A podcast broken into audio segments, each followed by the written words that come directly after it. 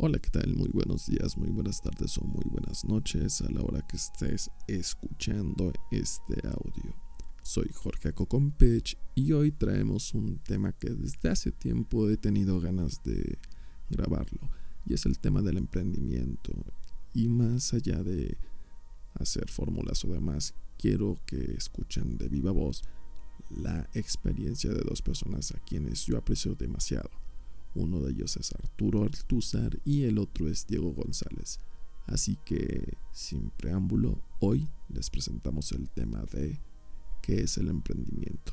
Hola, ¿qué tal? Diego, eh, Jorge, ¿cómo están? Antes que nada, pues me encantaría reconocer la voz que trae Jorge el día de hoy, que trae una voz muy sensual, como para, no sé, o sea, qué, qué hizo ayer, qué hizo en estos días, pero trae una voz fenomenal para grabar este audio. Oigan, pues bueno, un placer eh, estar con ustedes. Eh, como dijo Jorge, pues bueno, estamos en diferentes latitudes. Yo estoy en Aguascalientes, eh, una ciudad bastante agradable, pequeña. Y pues bueno, la verdad es que se vive bastante tranquilo aquí, pero pues también tiene algunas cuestiones que tecnológicamente pues por ahí la sufrí en algún momento y de lo cual hablaremos más adelante. yo soy no, me gusta mucho hablar del, tema de las carreras y todo ese tipo de cuestiones, pero pues bueno, estudié hace como veintitantos años la carrera de administración de empresas. he sido o fui vendedor durante muchos, muchos años de tecnología para retail, eh, desde Estados Unidos hasta pues prácticamente toda América Latina. Eh, y pues bueno, la verdad es que yo traía la cosquilla por ahí de la psicología prácticamente desde hace ya varios años. Eh, me puse a estudiar psicología, estudié pues la carrera como tal y hoy pues me dedico a ser un psicólogo donde eh, pues bueno atiendo pacientes desde la clínica. También me he capacitado en el tema de mindfulness, me he capacitado en temas de eh, psicología para organizaciones y pues bueno, creo que hay, hay muchas cosas que platicar. Y pues bueno, le, agradezco sobre todo a Jorge este espacio y a Diego, pues bueno, le, cedo la palabra. Perfecto, para mí es un placer también estar aquí con ustedes. Buenas noches, buenos días, bueno, lo que sea que escuchen, a la hora que lo estén escuchando. Eh, pues bueno, también agradecerles a, Jorge y Arturo el poder hacer este espacio donde podemos compartir ahí algunas cosas. Eh, yo soy ingeniero en sistemas, yo vengo de un mundo tradicional donde mis papás me decían estudia para que seas algo en la vida. Eh, por circunstancias diferentes terminé siendo emprendedor y pues bueno, ahora creo que no regresaría al mundo de trabajar para alguien. y bueno, pues ya contaremos ahí un poquito la historia de cómo, cómo es que llegué a esto por un problema con, con mi compañía de telefonía móvil llegué al emprendimiento que hoy estoy haciendo y estoy desarrollando. Y pues bueno, eso creo que puede ser algo ahí interesante. ¿Cómo, cómo es que llegaste a este punto, ya a esta parte de la cresta? Ok, mira, se dieron como varias cosas al mismo tiempo. Eh, la primera fue que el trabajo que donde yo estaba ya llevaba un buen rato ahí. Yo creo que unos 7, 8 años más o menos. Y ahí lo que sucedió fue que eh, para la empresa para la que yo trabajaba, la compró otra empresa. Entonces hubo un choque de culturas, hubo un choque de cosas, de muchas, hubo muchos cambios para mal. Desde mi punto de vista, pues bueno, ahí hubo reducción de presupuestos, ya no podías hacer ciertas cosas que con la otra empresa era como muy normal, acá era como casi penado, después fue penado y lo quitaron, eh, me refiero a temas de, por ejemplo, comidas, eh, el tipo de hotel al que llegabas en los viajes. Yo estaba a cargo de del área de preventas de Latinoamérica para canales, de un tipo de infraestructura en una empresa muy grande de computadoras. Y pues bueno, eso implica bastantes viajes, estás todo el tiempo en viaje y pues que te quiten todo eso realmente duele. Además de que pues bueno, el tipo de, de trabajo también cambió, empezó a haber cambios organizacionales y justo ahí fue cuando dije debe de haber algo más que trabajar para una empresa, ¿no? Entonces empecé a ver Eh, muchos de mis amigos tenían eh, sus propias empresas o eran un, tenían un negocio o algo así y a mí recuerdo mucho que me invitaban un miércoles a irse a Valle de Bravo a la lancha y luego a andar en moto. Yo les decía, pues que no trabajan o qué andan, ¿no? Entonces sí me llamó mucho la atención ese mundo y empecé a buscar qué se podía hacer. Caí en un tema de inversiones en criptomonedas, que no me gusta satanizarlo porque hoy tengo muchas inversiones en criptomonedas y no es en sí la criptomoneda, sino el tipo de negocio en el que cae, que ni siquiera es un negocio, son muy bien conocidas como pirámides financieras o esquemas Ponzi, donde tú pones dinero por dinero, supuestamente te dan un rendimiento eh, por no hacer absolutamente nada y al final resulta que se llevan tu dinero, ¿no? Entonces ahí perdí mucho dinero, eh, me desilusioné un poco del tema de emprender, seguí ahí un poco más en la empresa y empecé a tener un problema con mi línea telefónica y ahí fue donde eh, puse en internet, oigan, alguien que me pueda recomendar una línea telefónica. Eh, uno de mis amigos puso, oye, ¿por qué no pruebas mi compañía? A mí me pareció una cosa extraordinaria que un mortal igual a mí tuviera una compañía de telefonía, ¿no? Cuando es, eh, cuando menos aquí en México, en estos tiempos no es algo sencillo, ¿no? Tener una compañía de ese calibre, cuando había solamente tal vez tres, a lo mejor algunas que otras más, cuando yo empecé en este rollo, apenas estaban saliendo todos los temas de las compañías móviles virtuales y todo, entonces el que alguien tuviera una compañía de telefonía era así como wow, choqueante. Le escribí y escuché todo lo que tenía que decir, ¿no? y ahí fue como encontré este, este emprendimiento. Eh, obviamente yo me cambié, probé la línea y no tuve mayor problema, no extrañé a la compañía anterior que me habían hecho ahí una estafa de que te dan supuestamente un celular que no me dieron, pero sí me lo cobraban. Y fue como llegué a este rollo y pues bueno, ahí empecé a desarrollar el negocio sin dejar mi empleo, que eso es algo muy bueno en esta oportunidad. Y afortunadamente dos años y medio después me toca durante pandemia un recorte, pero yo ya tenía armado la parte del negocio, entonces me puedo quedar en el negocio para estar al 100% y ahora pues mi vida es muy diferente, ¿no? Ahora sí puedo aceptar esas invitaciones de miércoles a irse a la lancha. ¿Cómo te diste cuenta que este side business ya realmente iba a ser el core business de lo que estás desarrollando el día de hoy? ¿Y qué condiciones fueron las que se dieron para que tomaras dicha ruta? Ok, lo que me llevó a eso fue que descubrí que era una muy buena idea y por más que le di vueltas y estuve analizando diferentes opciones, en todas las demás había muchas otras cosas que considerar como nóminas, como eh, temas de permisos, incluso hasta pues librar la delincuencia, ¿no? Ponerse de acuerdo con la delincuencia en muchos casos. Y en este modelo de negocio, pues bueno, como los socios que tú tienes o la extensión de tu negocio, también ellos tienen una cierta responsabilidad, no son tus empleados, no son eh, nada más que un socio de negocios y ellos también tienen su propia responsabilidad, pues te permite que no tengas todas esas cosas, ¿no? De, por ejemplo, tengo muchos amigos empresarios que pues ahora están arreglándose con la maña por el tema del piso, ¿no? o con gobierno por el tema de permisos o por el tema de mil mugres, ¿no? que ya sabemos cómo se maneja en muchos lugares. Y creo que ese, todo ese tipo de cosas fue lo que hizo. Y bueno, también el cash flow, ¿no? Porque es importante que, además de que sea como mejor, pues también que tenga un cash flow importante para que fuera el core. Y ya de ahí, teniendo ese core mensual, pues puedes empezar a ver otro tipo de negocios, ¿no? Otro tipo de inversiones. Ahora, este conocimiento que tienes con el modelo de negocio, ¿hacia dónde te ha estado llevando? perfecto.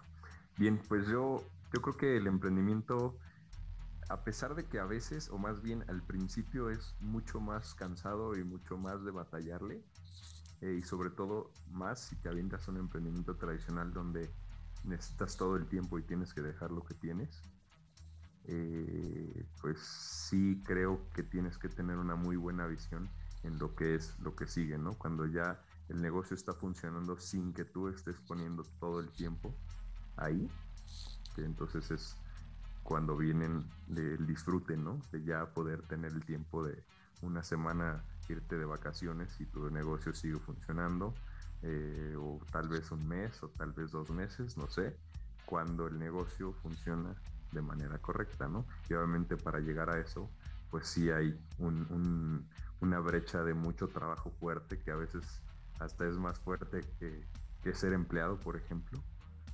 Pero sí yo veía en muchos ejemplos, en muchos amigos, ese, ese ya cobrar los, eh, los frutos de ese primer trabajo fuerte. Entonces ahí fue cuando yo dije, ok, esto es lo mío, estoy dispuesto a hacer el trabajo fuerte al principio para después poder tener tiempo y dinero juntos. Y bueno, ah, muchas gracias Diego por tu intervención. Eh, ahora Artur, ¿cuándo te diste cuenta que lo tuyo, lo tuyo, lo tuyo era el business y el core y todo este show del emprendimiento? Ah, bueno, creo que hay cosas muy interesantes que comenta Diego y comparto con, él, ¿no? Yo creo que, primera instancia, o sea, el emprendimiento eh, son, son retos, ¿no? Y son retos que algunos eh, nos atrevemos a tomar. Eh, el, emprendimiento yo siento que es un, tema que muchos, creo que la mayoría traemos en, en, la cabeza, ¿no? Nada más que a veces no sabemos cómo. Todo el mundo, y le escuché una, una frase que hace ratito me gustó mucho, eh, se le escucha a Diego decir en una plática que teníamos, cuando de pronto le pides al cielo, ¿no? De puta, quiero que me caiga una oportunidad. Y, de pronto te caen las oportunidades y las dejas pasar, ¿no? Y así, y así de pronto sucede con, con muchos de nosotros. Este, ¿Correcto, Diego? Cuando tú estás en, ese, en esa búsqueda y a veces las tienes de frente, pero no, no las, ahora sí que como en términos Exacto, como en términos pamboleros, ¿no? Tienes el balón enfrente de ti, enfrente de la portería, y pues prácticamente este, pues dejas pasar el balón para que alguien más lo haga o cuestiones de estas. Y pues bueno, este, la realidad es que eh, siendo honestos, pues bueno, yo siempre fui muy inquieto desde que trabajé en estas grandes compañías, siempre pues veía como que eh, pues es, eh, esa cosquillita de emprender, ¿no? De igual forma como Diego, a mí me pasó bueno, eh, viajaba muchísimo, que para mí era como una prestación no nombrada. Y eso se agradece mucho a las compañías, ¿no? Que de pronto, además de, tener un sueldo, tener comisiones, tener ese nivel de vida que de pronto las compañías tuvieron, pues bueno, eh, hay compañías que de pronto, pues con todas estas crisis económicas que hay que entender, ¿no? Pues eh, son las cosas que recortan, ¿no? Y de pronto, pues tú dices, oye, pero a mí me gustaba hacer eso y ahora pues y me, gusta mantener un estilo de vida y me gusta viajar y me gusta hacer y conocer gente.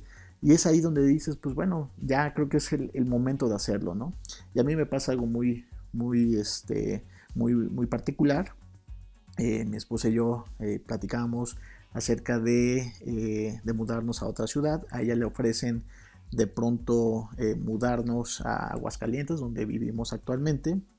Y este, y pues bueno, ahora sí que yo digo, bueno, ¿qué voy a hacer? ¿no? Porque en Aguascalientes el sector es muy, muy enfocado al tema automotriz, eh, cuestiones muy, muy orientadas a ese, a ese sector del mercado. Y la realidad es que mi experiencia no va por ahí. Pero, pues bueno, empecé, empecé a, explorar más de cerca ya mi carrera, mi segunda carrera, que es la psicología. Empecé a hacer algunos, eh, por ahí, algunos emprendimientos con algunas otras personas Mm, más acerca de eh, psicología para, empresas como tal. Eh, represento una empresa española por ahí. Sin embargo, pues bueno, cuando, cuando llego a Aguascalientes, y casualmente esto es algo muy personal, llego a una casa donde de pronto el internet este, no funciona.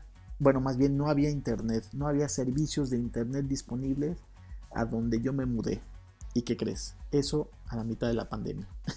o sea, al, en el año, perdón, en el mes de abril, en el mes de abril, marzo, abril del año pasado, en plena pandemia yo no tenía dónde trabajar, dónde conectarme, dónde seguir mi, emprendimiento de psicología, eh, ya atendía pacientes, no tenía dónde atenderlos porque pues obviamente ya no se podían hacer en, eh, vivo, ¿no? Ya no se, ya no se podían hacer eh, directamente con, con, ellos, cara a cara, ¿no? y pues, ¿qué crees? Pues obviamente todo se tuvo que mudar, como muchos de nosotros, tuvimos que mudarnos y aprender a utilizar las herramientas tecnológicas que, bueno, en mi caso, pues vengo de, venía del mundo de tecnología, no era tan, tan difícil.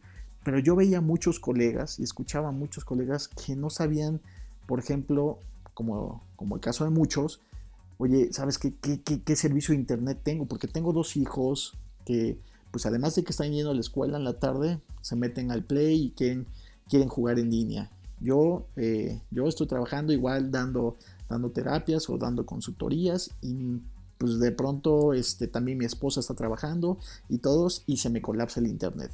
Y muchos casos así empecé a escuchar en ese momento cuando pues en plena pandemia pues también yo creo que las empresas de tecnología empezaron a colapsar porque todo el mundo pues eh, se empezó a dar cuenta o que su servicio era muy malito porque a lo mejor nada más lo utilizaban para ver tele pero no para trabajar y no para estar todo el tiempo y sacándole el rendimiento total a, esa, a eso que habían contratado. Entonces muchos así de, ¿qué hago? ¿No? Y a mí me pasó puntualmente que pues yo no tenía. Entonces me tenía que mover los cafés y pues parte de esto también surgió de una necesidad, ¿no? De una necesidad de decir, puta, ¿qué hago ahora sin internet? Porque mi esposa, el, tuvimos que contratar, contratar un, un modem inalámbrico pero solamente le servía a ella y un rato a mi hija. Y pues bueno, de ahí nace una necesidad de decir, ¿qué, qué pasa si pues me quedo aquí todo el tiempo, no? Entonces em, empecé a ver qué opciones había de internet. Usted, para no hacerles el cuento largo, yo creo que muchos la, la, sufrimos en ese sentido. Mucha gente pues empezó a pues, hacer un upgrade de sus servicios de internet y eh, empecé a ver que el tema del del emprendimiento también tiene que ver mucho con pues todas aquellas herramientas que tú tienes y que necesitas tener eh, para poder hacer tu trabajo, porque de lo contrario, pues si no tienes eh, las herramientas, si no tienes también, porque si, si como, como se los platiqué, si yo me hubiera quedado en mi frustración y no, hubiera, no me hubiera movido para buscar un mejor servicio, pues también mi, emprendimiento en plena pandemia se hubiera quedado ahí, ¿no? Prácticamente, este, si yo me hubiera frustrado y no hubiera hecho nada más. Afortunadamente tengo las herramientas y lo pude hacer. Pero yo me puse a pensar en mucha gente que hoy tiene esa necesidad de conocer un poco más de tecnología, de conocer y de, invitar también a mucha gente a, generar un, un negocio.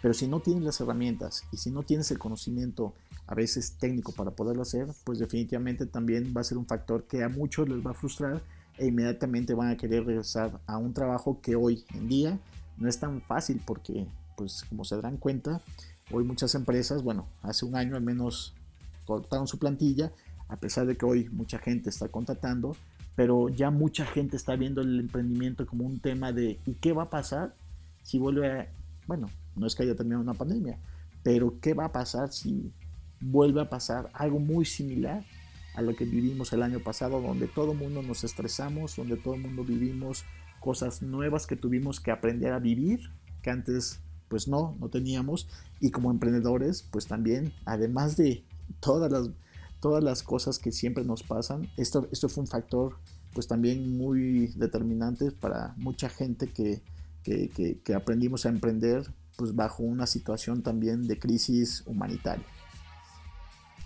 Y bajo este sentido de la crisis, el tener en cuenta X y Y factor, ¿cómo es que llevas hoy en día tu modelo de negocio? Es decir, hacia dónde lo has movido, si te has movido realmente, o si tienes también diferentes side business independientemente de lo que haces y te dedicas.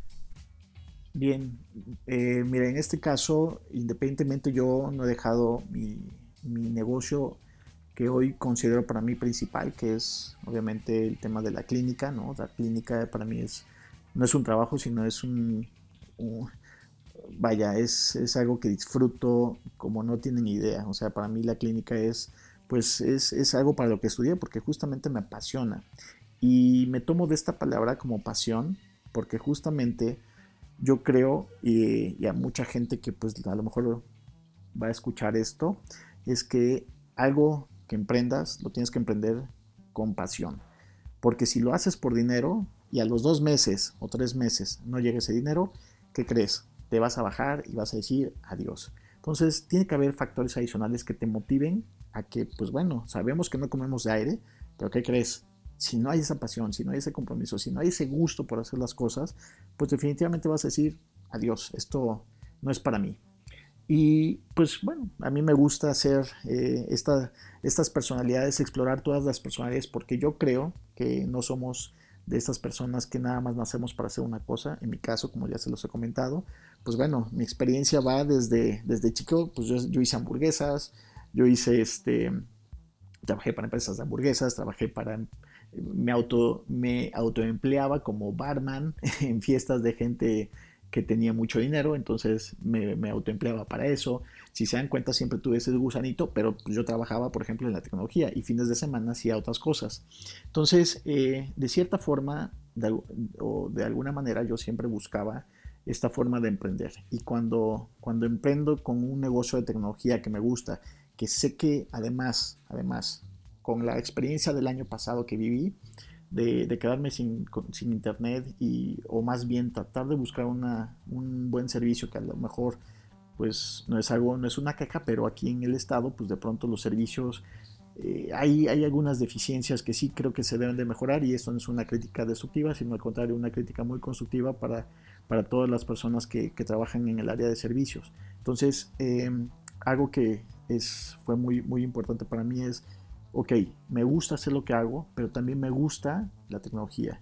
Voy, eh, escucho una propuesta que por ahí me hizo Diego y, eh, que Diego va a platicar ahorita con, mayor profundidad.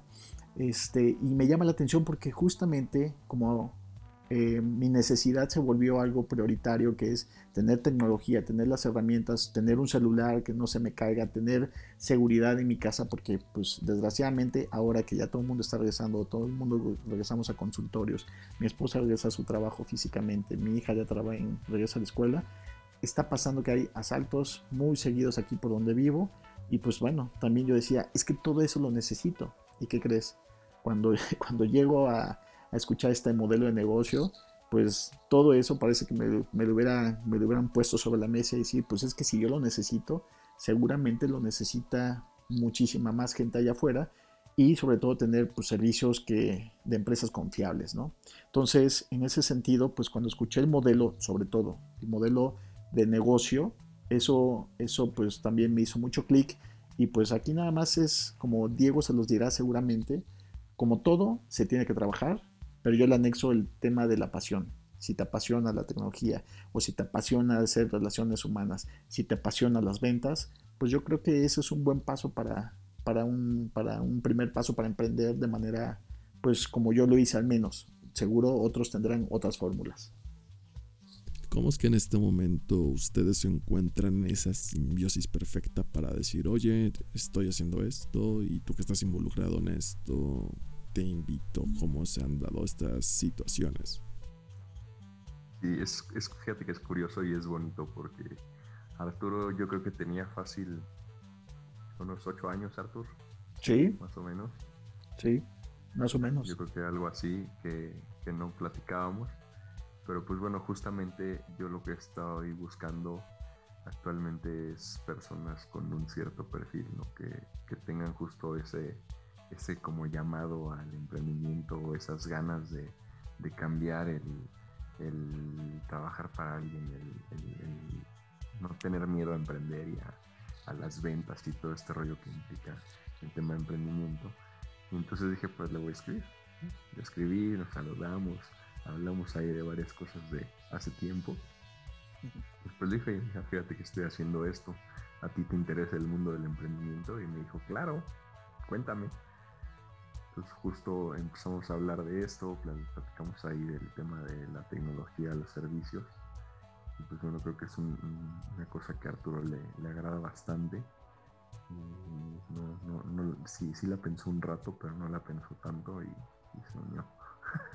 Ahora que estamos tocando los temas a una primera y segunda corteza, eh, creo que una de las preguntas que yo tendría para ustedes es, qué tipo de emprendedor soy y ¿cómo puedo darme cuenta de esos skills que tengo para hacerlo o no? Yo creo que ahí es un tema complejo. Y yo creo que está, fíjate que entramos, ahora que lo dices, que no es comercial, entramos mucho en una moda de que emprender está cool. Y que así es como el, el wow, ¿no? Ay, es emprendedor o cosas así. Entonces, sí, justo con esa oleada del emprendimiento y de todo esto, eh, justo con la pandemia, pues proliferó todavía un poco más el tema de emprendimiento. Eh, pero yo creo que sí es importante tener un tema de, eh, sobre todo de disciplina, tolerancia a frustración. también no te puede importar lo que digan los demás de ti. Yo creo que esa es una de las principales cosas. Eh, también pues hay gente que está cómoda con su trabajo y está bien.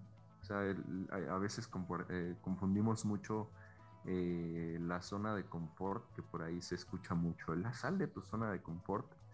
Yo he aprendido en estos años que llevo en este tema de emprendimiento y que veo a mucha gente tratando de emprender, que no se trata de estar incómodo, sino de no ser conformista. ¿no? Si tú no estás a gusto con tus tiempos y cómo se mueve tu vida, tu agenda, tus finanzas con un trabajo, a lo mejor no necesariamente tienes que irte al lado emprendedor, a lo mejor puedes solamente cambiar de trabajo y algo que te guste más o que te permita tener un balance mejor entre trabajo y, y tu propio tiempo, familia y demás, o que cumpla las expectativas financieras que tú estás buscando, ¿no? No necesariamente creo que hay que irse al lado del emprendimiento, pero sí yo creo que ese llamado al emprendimiento eh, tiene mucho que ver con el querer construir algo para ti, algo que, que te permita tener esas, eh, esas satisfacciones que hablábamos, tanto financiera, de tiempo y demás, pero sabiendo que tienes que estar dispuesto a que te vas a poner unas super friegas para poder lograrlo. Porque yo creo que la mayoría de los emprendedores saben perfecto que el principio es de subida con piedras, lodo, nieve y ya cuando llegas a una cierta altura ya puedes empezar a disfrutar algunas cosas pero yo creo que en cualquier emprendimiento al principio es, es complicado y creo que no toda la gente tiene ese temple, esa disciplina, esa tolerancia a la frustración, ese eh, que no te importe el qué van a decir o qué dirán para poder llegar a, a la meta de, de tener un emprendimiento exitoso. Que mucha gente por cualquier cosita ya se baja del carro, cualquier fallita con su producto, servicio, lo que sea, sea que estén haciendo, ya se bajan. Entonces creo que esas son las cosas como que sí tiene que tener un emprendedor. Y tampoco está mal si no lo quieres hacer. entender que el no querer hacerlo está bien también, pero no te quedes donde estás si no estás a gusto. Qué, qué, buen, qué buen punto, Diego. Ahí, fíjate que es, una excelente forma de, abordarlo, porque efectivamente nos venden ahora estos grandes pseudo gurús de no, tú puedes y hazlo, y ese, ese, esa forma a veces de, de vender estereotipos, ¿no? Como hay muchos por ahí diciendo que, bueno, creo que ahí hay un tipo que no voy a mencionar su nombre, que mencionó un día a un mesero, ¿no? Diciéndole, pues es que él no tiene hambre. Perdón, pero no podemos hablar de, desde, ese, desde esa ignorancia, ¿no? Porque tú no sabes por qué la gente eh, está ahí, ¿no? Y, cada quien sabrá sus propias, eh, sus propios gustos, sus propias limitaciones. Y eso, pues vaya, nos, nos han querido vender como que el emprendedor es lo de hoy. Y efectivamente coincido contigo, Diego, que eso esas moditas, este, perdón, pero sí son, terminan siendo cosas que pues venden mensajes, venden humo, de manera que pues, la gente eh, termina más por confundirla que por aportar a sus vidas. Entonces, sí, eh, coincido contigo, Diego. Y algo que también es muy importante eh, mencionar, este, esto no es para un tipo de gente en particular, pero sabemos que también hay situaciones hoy sociales, económicas, políticas, que, de pronto también hay que considerar, ¿no? O sea, todo el mundo a lo mejor hoy, hoy habla del emprendimiento, pero pues también vamos a ponernos en pie, en, los pies de una persona que hoy a lo mejor quiere y tiene las ganas de hacerlo, porque hay mucha gente así, pero a lo mejor sus cuestiones económicas, vuelvo a insistir, sociales, eh, no, no, le permiten el día de hoy. Creo que también eso es algo muy importante que, que, que ese camino, como se los comenté, ¿no? Yo en algún momento pues sí fui hasta me fui, fui, este, y me siento muy orgulloso de que en algún momento cargué, pues, eh, descargué trailers, hice cosas, pero lo hacía por gusto y porque me, me, me gustaba eso de, de, tener, pues, esa, esa, eso, esa, esa no limitante, ¿sabes? De, de, de, que, de qué van a decir. Y eso también coincido con, con, Diego, ¿no? A veces tenemos tanto humo en la cabeza que nosotros mismos nos ponemos en la cabeza de, ching, ¿y qué va a decir la familia? ¿no? ¿Qué va a decir el primo? ¿Qué va a decir pues la gente que nos influencia y que de pronto pues como que tenemos que quedar bien con los demás? Y ojo, eso también, eso es una, eh, esas son estigmas sociales que de pronto pues nos, primero nos cargan o no, y, nos, y nos dejamos cargar, ¿no? Entonces pues es muy importante primero tener pues una convicción de que lo que vas a hacer, pues sí, a lo mejor mucho no les va a gustar, pues disculpen, pero pues no estoy para darle gusto a veces a los demás y el emprendedor tiene que saber que lo que haga va a ser por convicción propia y porque sabe que de eso va a vivir y si se siente a gusto, puta, qué mejor, ¿no? Entonces, eh, sí, eso, eso es muy, muy de nuestra, nuestra cultura, pues de pronto también muy, muy latina, donde nos ponemos a juzgar la vida de los demás sin saber que, por ejemplo, eh, pues no sabes cuánto le está costando a ese emprendedor eh, pues como bien lo decía Diego, ¿no? Subir la nieve, después subir el lodo, después subir, eh, pasar tres ríos y, brincar cocodrilos, porque pues te pasa de todo eso, ¿no? Porque además de todo, tienes competencia allá afuera.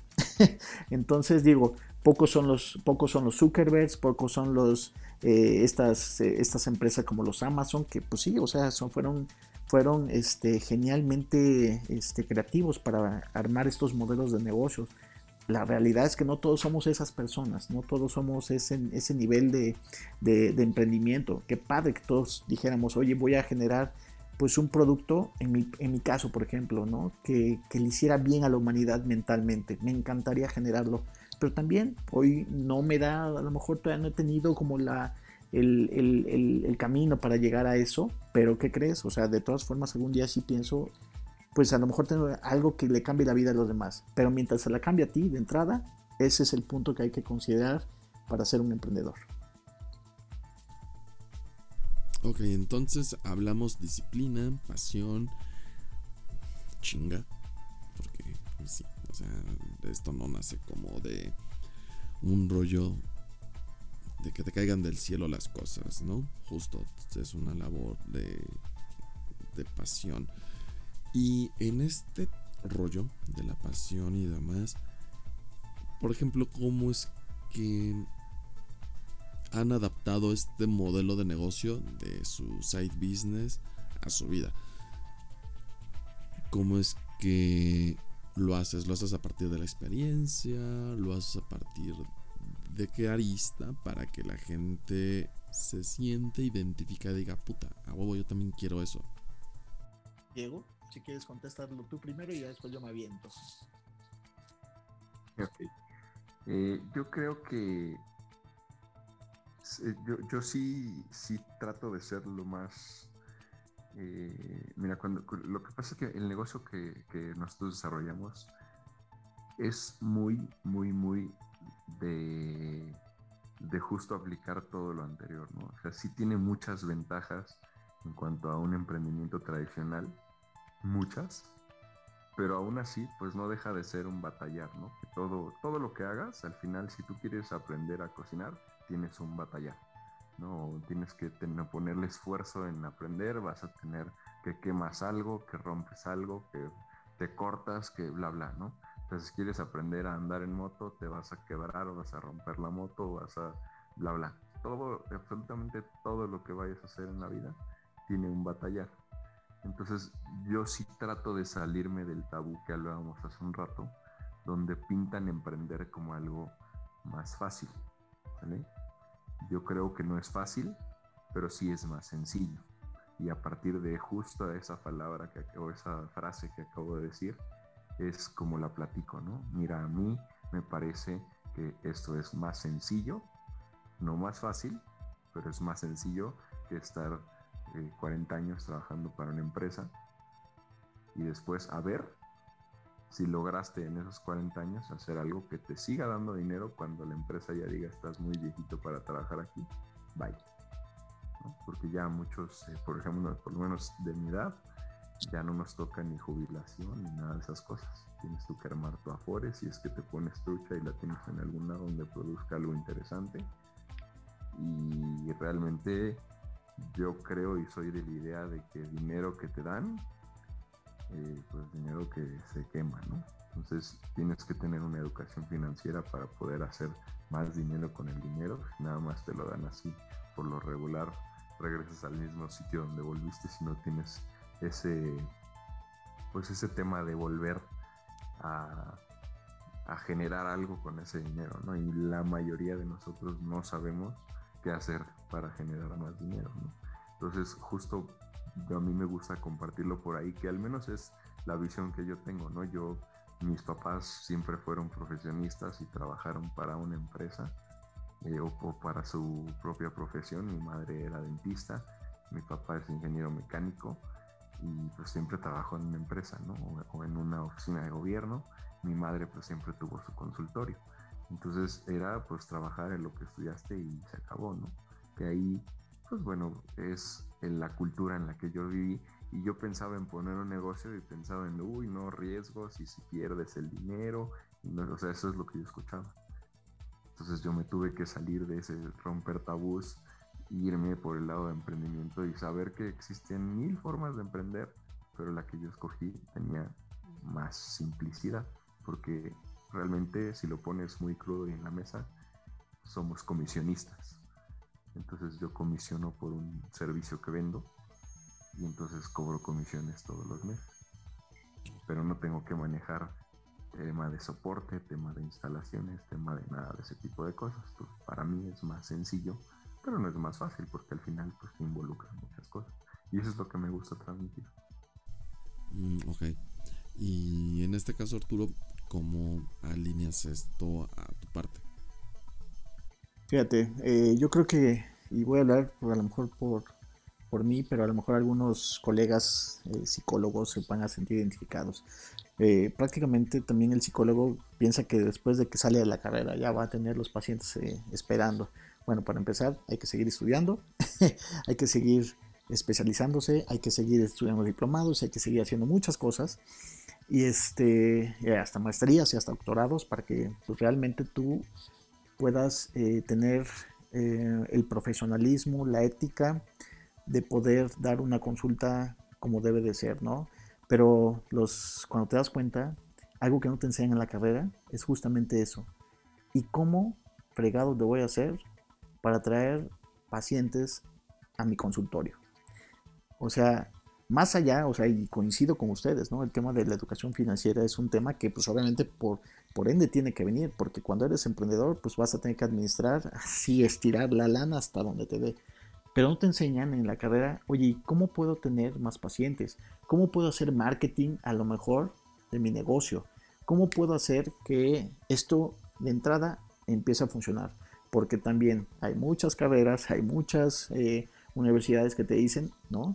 Este, estudias y ya tienes el éxito eh, prácticamente definido ¿no? en tu vida. Y perdón, eso no te garantiza absolutamente nada. Entonces, yo creo que también desde nuestro sistema de educación tiene que haber, tiene que haber cambios. Tiene que haber cambios pues, muy significativos que realmente nos, nos, nos enseñen cosas más productivas desde niño. Y perdón que me voy a regresar desde, el, desde, desde la primaria, ¿no? Ustedes eh, y yo y todos estudiamos en sistemas muy tradicionales, ¿no? Donde te enseñan a sumar, restar, leer, escribir, ¿sí? Pero a veces no te enseñan primero tus emociones. ¿Y qué pasa cuando enfrentas situaciones difíciles? Por ejemplo, pues te frustras y ya mandas a la fregada todo, ¿no? Y empiezas a tener intolerancias y empiezas a tener muchos problemas. ¿Pero por qué? Porque no te enseñan desde lo básico quién eres, qué te gusta, ¿qué haces?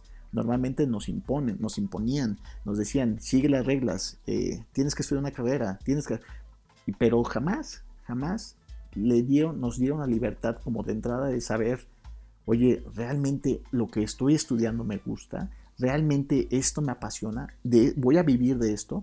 Y además de lo que les comenté, ¿no? O sea, creo que hay cosas muy importantes que, al menos cuando me, me pasó en el corporativo, cuando yo llegué a, alguna de las empresas americanas que trabajaba, pues de pronto, oye, pues léete un contrato.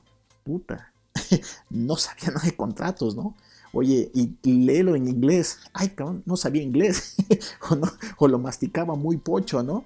Entonces, o sea, cosas de estas que tú dices, creo que está desconectado a veces la educación de la vida laboral, que es la vida, pues, que, es con la que enfrentamos. Y como decía Diego, pues sí, a lo mejor si hay muchas empresas eh, llegas a aprender y a veces hasta te pagan por eso y tú agradeces eso.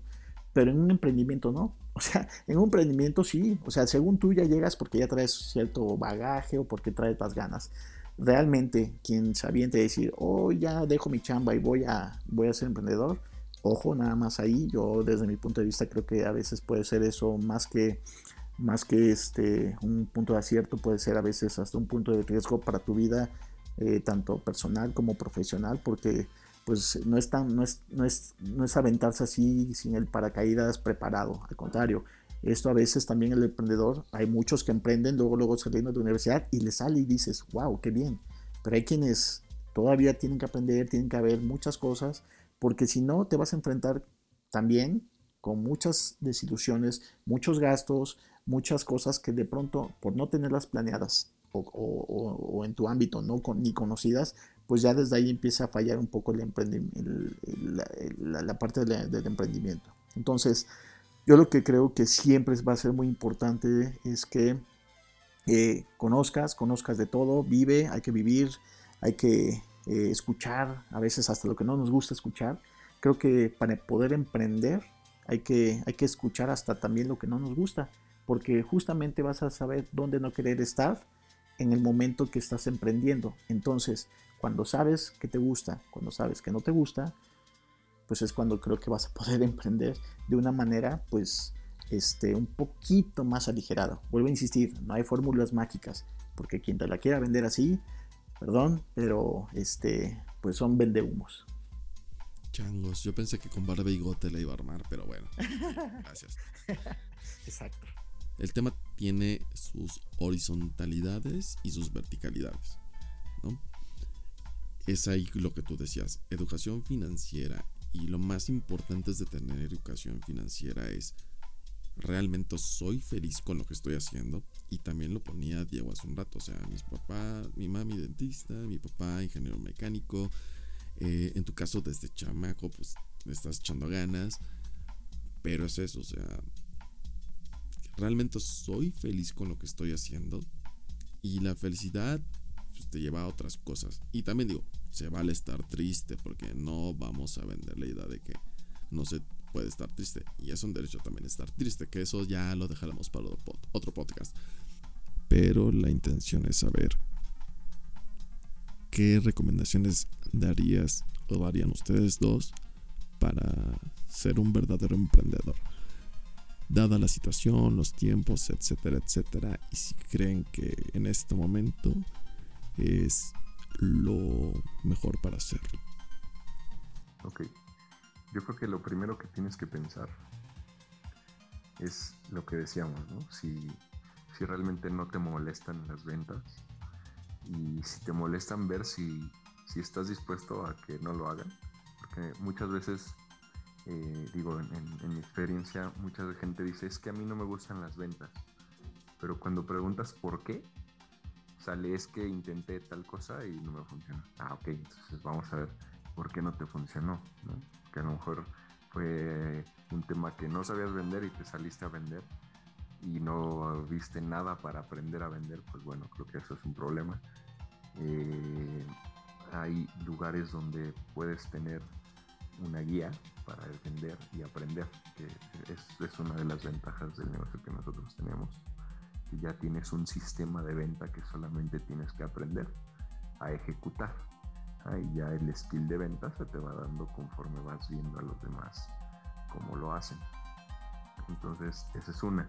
La otra es si realmente te molestan por el que dirán, porque a lo mejor en tu círculo social los vendedores o las ventas están mal vistas, porque tienes algún amigo que es un vendedor, y estoy haciendo los dedos así como entre comillas, pero él realmente lo que hace es aprovecharse de la amistad para venderte cualquier mugre, ¿no? No realmente ofrecerte algo que tenga ventajas y que te sirva realmente, ¿no? Que eso es algo que yo sí mantengo mucho la ética en mi equipo. El, si a alguien no le sirve, pues no le sirve y se acabó, ¿no? No le vas a dejar de hablar ni nada de este tipo de mugres que manejan eh, algunos pseudo vendedores que andan por ahí. Y, perdón, eso Diego. Realmente cambia ya Diego, fíjate, acabas de decir algo muy importante y perdón la interrupción y ahorita nada, es un paréntesis. No, no, no, nos enseñan ética. Y eso en el mundo de hoy es algo que realmente se necesita en cualquier carrera. Y más cuando tú vas a ofrecer un servicio, realmente cúmplelo. ¿Por qué? Porque eso también un emprendedor, su palabra, la palabra del emprendedor es, es, es oro molido. Y si tú empiezas a quedar mal con un primo, con un, con un este, el primo del primo o el conocido, empiezas a quedar mal, vas a quedar, no, no vas a verle la cara a los demás, vas a cerrarte puertas tú como ser humano y como persona, porque obviamente el día de mañana que quieras venderles algo más, van a decir, ah, ¿qué crees? Tú te, me trataste de ver la cara la última vez que me vendiste algo. Y perdón, pero eso, eso es oro molido el día de hoy. Y tenemos que regresar a esas bases, porque hoy nos enseñan que el Dios dinero es todo y, y como haya sido, como dijo un presidente por ahí, ¿no? Este, pues yo creo que no, las cosas no son así. Perdón, Diego. Sí, no, de acuerdo, de acuerdísimo con eso y yo creo que es una de las cosas eh, que sí, ¿no? Y, la verdad es que la mayoría de la gente que emprende y que tiene un producto, un servicio o un algo que dar, sabe cuáles son las fallas de ese producto y sabe cuáles son las cosas malas. Por ejemplo, eh, si tú estás hablando de alguna cosa que sabes que en cierto lugar no funciona o con ciertas circunstancias, decirle, mira, yo sé y conozco que con esas circunstancias mi producto, servicio o lo que te esté vendiendo no funciona, pero pruébalo, igual te puede funcionar. Entonces ya llevas una ética en lo que estás ofreciendo. Eh, pues, a lo mejor si te funciona tendrías estas ventajas y tendrías esto y esto y esto más. Entonces ya estás vendiendo algo como una forma de solucionarle un problema a esa persona que le está solucionando el problema y no vendiendo con la ética del vendedor este que sale hasta en algunas caricaturas, ¿no? Salían ahí el vendedor de puerta a puerta que te quería vender ahí lo que fuera, como fuera y acomodiera el lugar, ¿no? que eso no es vender. Realmente yo creo que ese es uno de los temas principales. Eh, el tema de el, la aversión a las ventas por este tipo de malas prácticas. Y la otra es también el tema de el que dirán, ¿no? Porque y justo va de la mano. Porque muchas veces si tienes una mala impresión de las ventas, vas a decir, ay, no, van a decir que yo soy un vendedor de X cosa, ¿no? o que soy un vendedor. Entonces, pues ya desde ahí empezamos mal. Eh, si no puedes darle la vuelta a ese rollo, a esas creencias, a esas cosas, pues creo que sí es importante que mejor no agarres algo que tenga que ver con ventas. Que hay muchos emprendimientos que no tienen que ver con ventas porque puedes pagar por esa parte de ventas, pero aún así, pues bueno, creo que sí es una parte importante. Uno de los propósitos que creo eh, todos tenemos es justo, ¿no? El, tener un poco más, eh, y no por, como dice Arthur, el dios dinero, o por doña posesiones, ¿no? Sino porque son cosas que, independientemente de lo que adquiera la gente, lo hace feliz, ¿no? Sin obviamente agraviar a un tercero. ¿Qué propósitos serían, o cuál sería como un top 3 de propósitos que tú le dirías a la gente. Yo hablo de lo intangible a lo tangible. Un ejemplo, eh, el próximo año quiero leer 1500 palabras por minuto. Con un 80% de comprensión. ese es un tema que yo traigo ahí, ¿no? Eh, que es un propósito.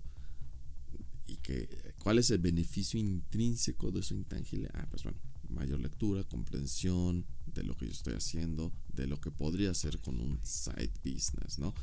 Que ese es el otro. yo el año que entra, independientemente de lo que hago con mi profesión, etcétera, etcétera, quiero tener un side business de estas características. Y cuando estaba escuchando lo que me proponían ambos hace un rato, dije, bueno, puede ser un, un cuarto propósito, ¿no? O sea, ¿qué necesito? Y ya, iremos platicando a lo largo de estas emisiones, más allá del beneficio intrínseco que tiene el modelo de negocio, pues el coacheo, ¿no? Esto que ustedes, también platicaban hace un rato, o sea, hay de coaches a coaches y no es vende humos, digo, y lo voy a decir abiertamente, yo, no sabía quién era Bárbara Regil hasta que entendí su pedo de eh, su emprendimiento, ¿no? O sea, ¿y esta chava quién es? Y de pronto, no, pues emprendedora. Dije, ay cabrón, ¿no? Dije, vamos a ver qué, a qué se dedica. Y pues aprendí de lo de Bárbara Regil hasta el copete. ¿Sabes? O sea, porque no tenía idea de qué onda con la chica y de pronto pues le salió como mal un negocio, ¿no? Esto que también aplica Arthur, ¿no? Y que tú también lo decías, o sea, ¿cómo es que pues al final del partido todos vendemos algo, todos tenemos algo que ofrecer, o sea, un producto, o sea, un servicio. Lo que pasa es que no tenemos, como ustedes bien lo mencionan, las herramientas suficientes, básicas, necesarias para hacerlo. O como les decía hace un rato, o sea, realmente soy emprendedor. O sea, soy vendedor o me gusta más el speech o si soy alguien súper duro, honesto. Y es ahí donde justamente la gente se frustra. O sea, porque no encuentra realmente, primero, su core de felicidad. Arthur lo decía, o sea, yo, yo empecé haciendo esto y esto y esto y vi que de todo este mundo me gustó esta parte de la psicología que tiene que ver con tal cosa, pero para llegar a ese punto pasé por ser barman, vender hamburguesas, estar en X compañía, en Y compañía, ¿no? Justo para llegar a este punto de felicidad. La otra que nos venden es esta cuestión que igual mencionabas, o sea, el que le pega duro y en la universidad bien y el que no, pues le tiene que talachear un rato más para encontrar sus áreas de oportunidad. Y justamente ver cuáles son pues, sus fortalezas, debilidades, etcétera, etcétera. Hoy en día es, quiero cerrar con esta última pregunta para ambos cuál es el propósito para 2022 de ustedes. No en números, hablemos en cosas del 1 al 10. En tres propósitos que ustedes dicen, yo puedo cumplirlo y aparte podría ayudar a alguien a cumplir este propósito.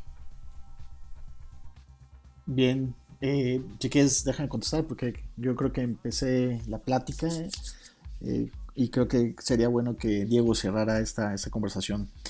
Primero, yo considero que sí es muy importante, y más porque por cuestiones personales, realmente me doy cuenta que hoy todo el mundo quiere emprender, no sabe cómo. Bueno, aquí hay dos personas, tres personas que podemos, pues desde nuestra óptica, ¿eh? no, no sabemos todo, pero al menos desde nuestra óptica podemos apoyar. Y creo que eso hay que verlo siempre como, como, como una filosofía de vida si tú ayudas a alguien más, yo creo que también este, pues el mundo debe, debe en ese sentido, pues también ir en ese, eh, para allá, ¿no? O sea, porque todo el mundo nos protegemos, todo el mundo queremos todo para nosotros, pero pues cuando pensamos de manera tan egoísta, pues obviamente se nos viene, se nos revierte. ¿Por qué? Porque cuando yo soy egoísta, pues obviamente no puede, no, no, la, la, vida en este sentido, pues no, no da el beneficio de, de generar riqueza a nivel general.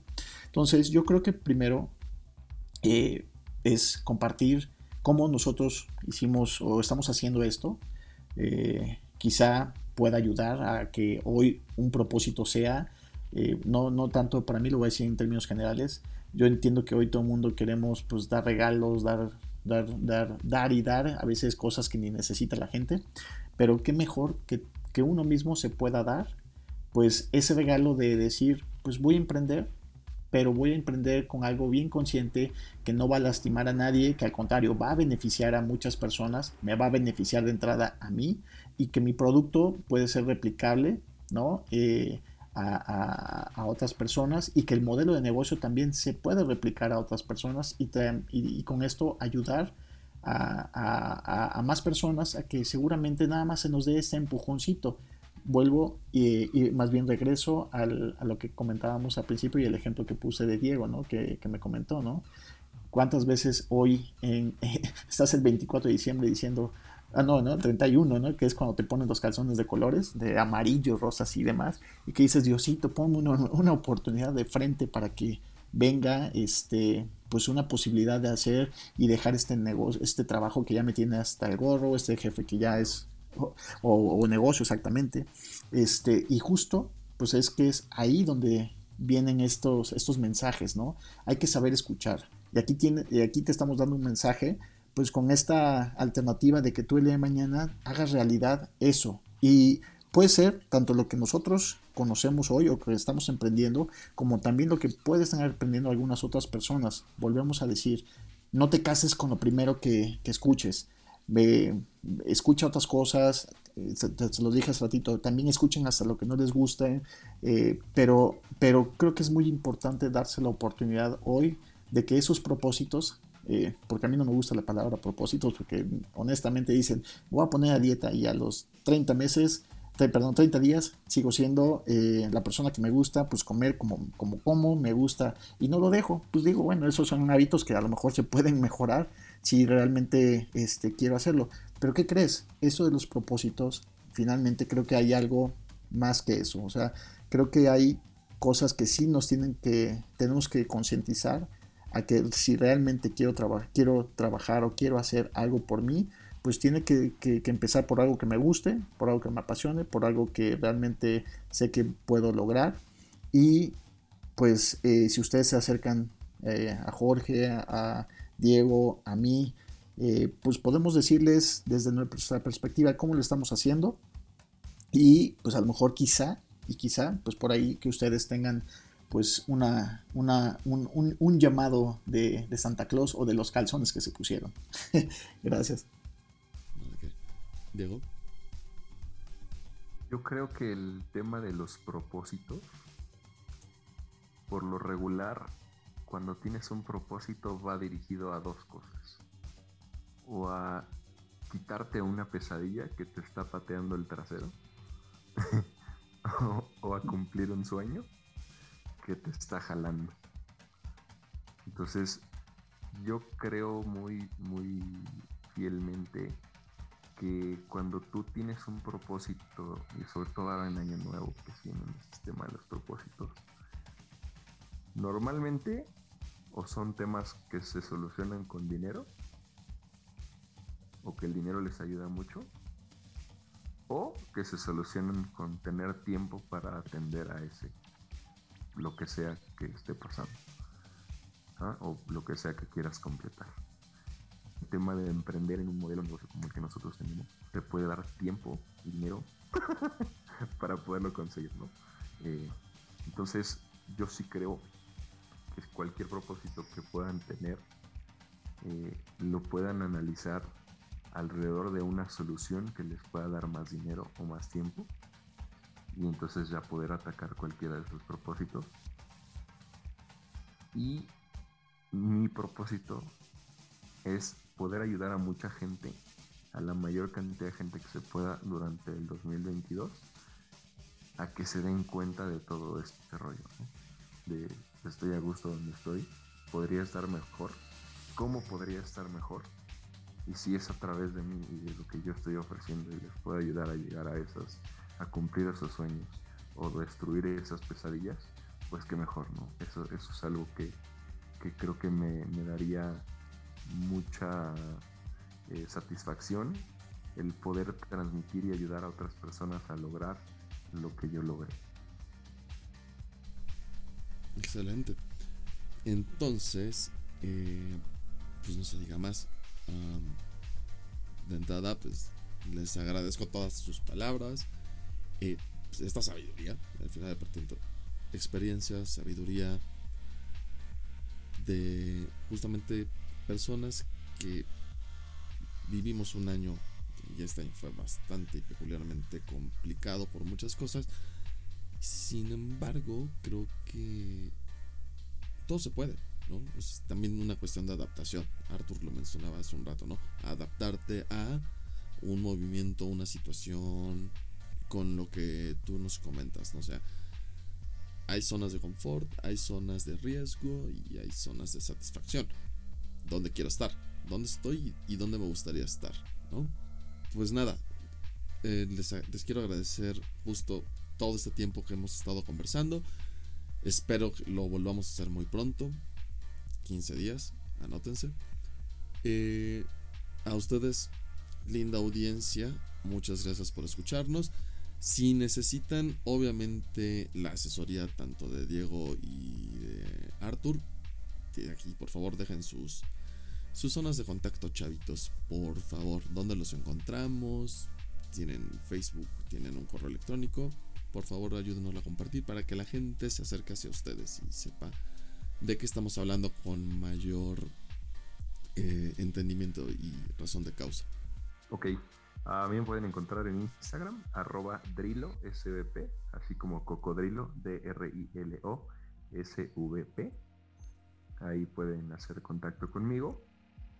Ya los dirigiría a los diferentes canales que tenemos, con mucho gusto. Eh, y bueno, pues también ahí eh, hay algunas páginas que con mucho gusto les compartiría desde ese perfil de Instagram. Bueno, en mi caso me pueden encontrar eh, en diferentes redes, en Facebook como Psicólogos en Directo, eh, ahí me pueden ver. También estoy como arturoaltuzar.me.com. Eh, y pues bueno, yo nada más me quiero despedir con una frase que por ahí me, siempre me ha gustado y con eso cerraría.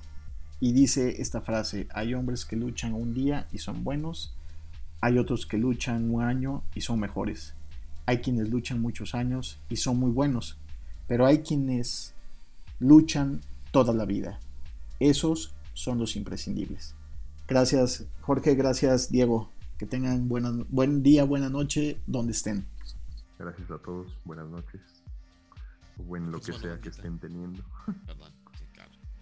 Perdón. Y este, y banda, pues ya saben, eh, estamos aquí en su podcast de confianza. Cualquier duda que tengan o datos más específicos, pueden pedirlos a través de las redes sociales de un servidor.